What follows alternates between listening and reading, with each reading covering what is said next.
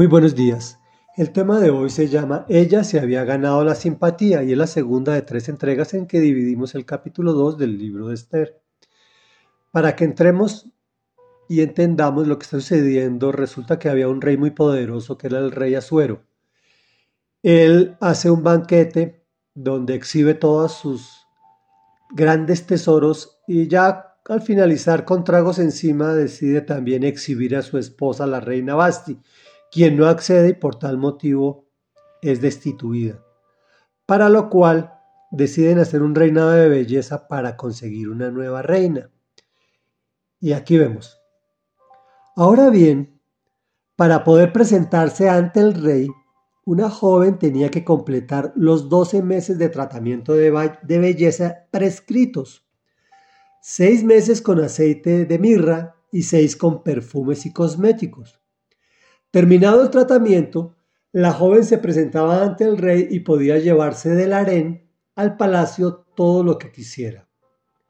Iba al palacio por la noche y a la mañana siguiente volvía a un segundo harén bajo el cuidado de Sasgás, el eunuco encargado de las concubinas del rey, y no volvía a presentarse ante el rey a no ser que él la deseara y la mandara llamar.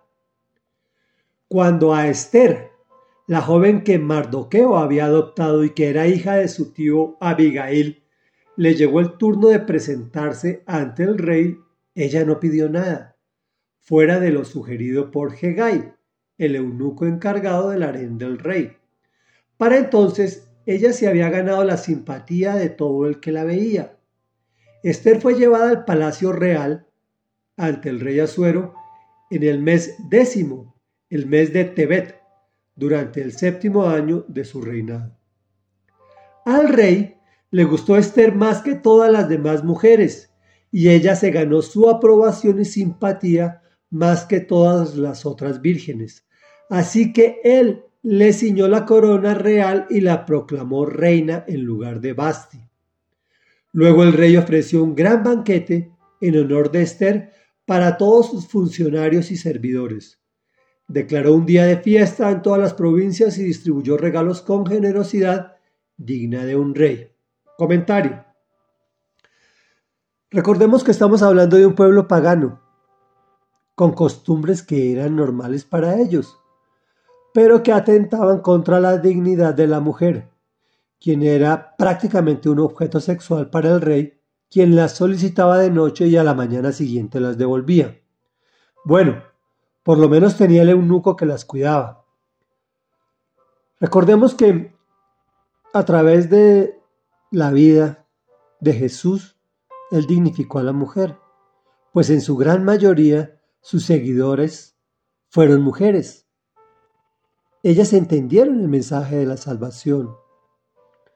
Bueno, por otro lado, hoy en día estamos en una situación parecida, igual o peor de pagana solo que sin el cuidado del eunuco. Relaciones de una sola noche y al día siguiente no se reconocen porque no saben ni sus nombres. Qué terrible. También me pregunto cómo fue educada esta niña para que no pida nada en un lugar donde abunda todo y además se gane la simpatía de todos. Entendamos que era una mujer muy bella, y todo esto sumado hizo que fuera la elegida del rey para ser su reina, pues el Señor tenía un propósito en ella y ella mostraba las condiciones. Reflexión. Podemos extractar en este relato principalmente dos elementos. Primero, que debemos dar a la mujer el valor y respeto que se merece, pues históricamente ha sido objeto de abusos, no hay excusa. Y en segundo lugar, que en medio de situaciones difíciles podemos sobreponernos y ganarnos el aprecio de las personas.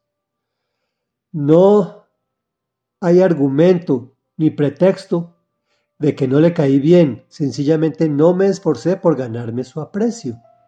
Oremos. Amado Rey Dios y Padre de la Gloria, hoy vengo en el nombre o como vocero de muchos hombres o de, la, la humanidad de los hombres, varones, a pedirte perdón a ti y a las mujeres por tanta situación difícil a través de la historia, donde han sido desvalorizadas, donde han sido abusadas, donde han sido menospreciadas, Señor. Yo las levanto ante tu presencia, Señor, porque ellas, ellas han entendido el mensaje de salvación, ellas han sido más inteligentes que nosotros. Y lo vemos en las iglesias, y lo vemos en los servicios, y lo vemos en los hogares, y los vemos en los trabajos. Bendícelas, Señor, y glorifícate en ellas. Arrópalas bajo el abrigo del Altísimo y bajo la sombra del Omnipotente. También, Señor, te clamo porque no podemos tener pretextos para no caerle bien a los demás. Debemos obligatoriamente caerle bien a la mayoría de las personas que veamos porque nosotros, de una u otra forma, vamos a ser una representación del rostro de Jesús a quien debemos presentarle a todo el mundo para que sea salvo. Y es en el nombre de quien hizo posible todo esto, en el nombre de Jesús, por quien hemos orado. Amén y amén.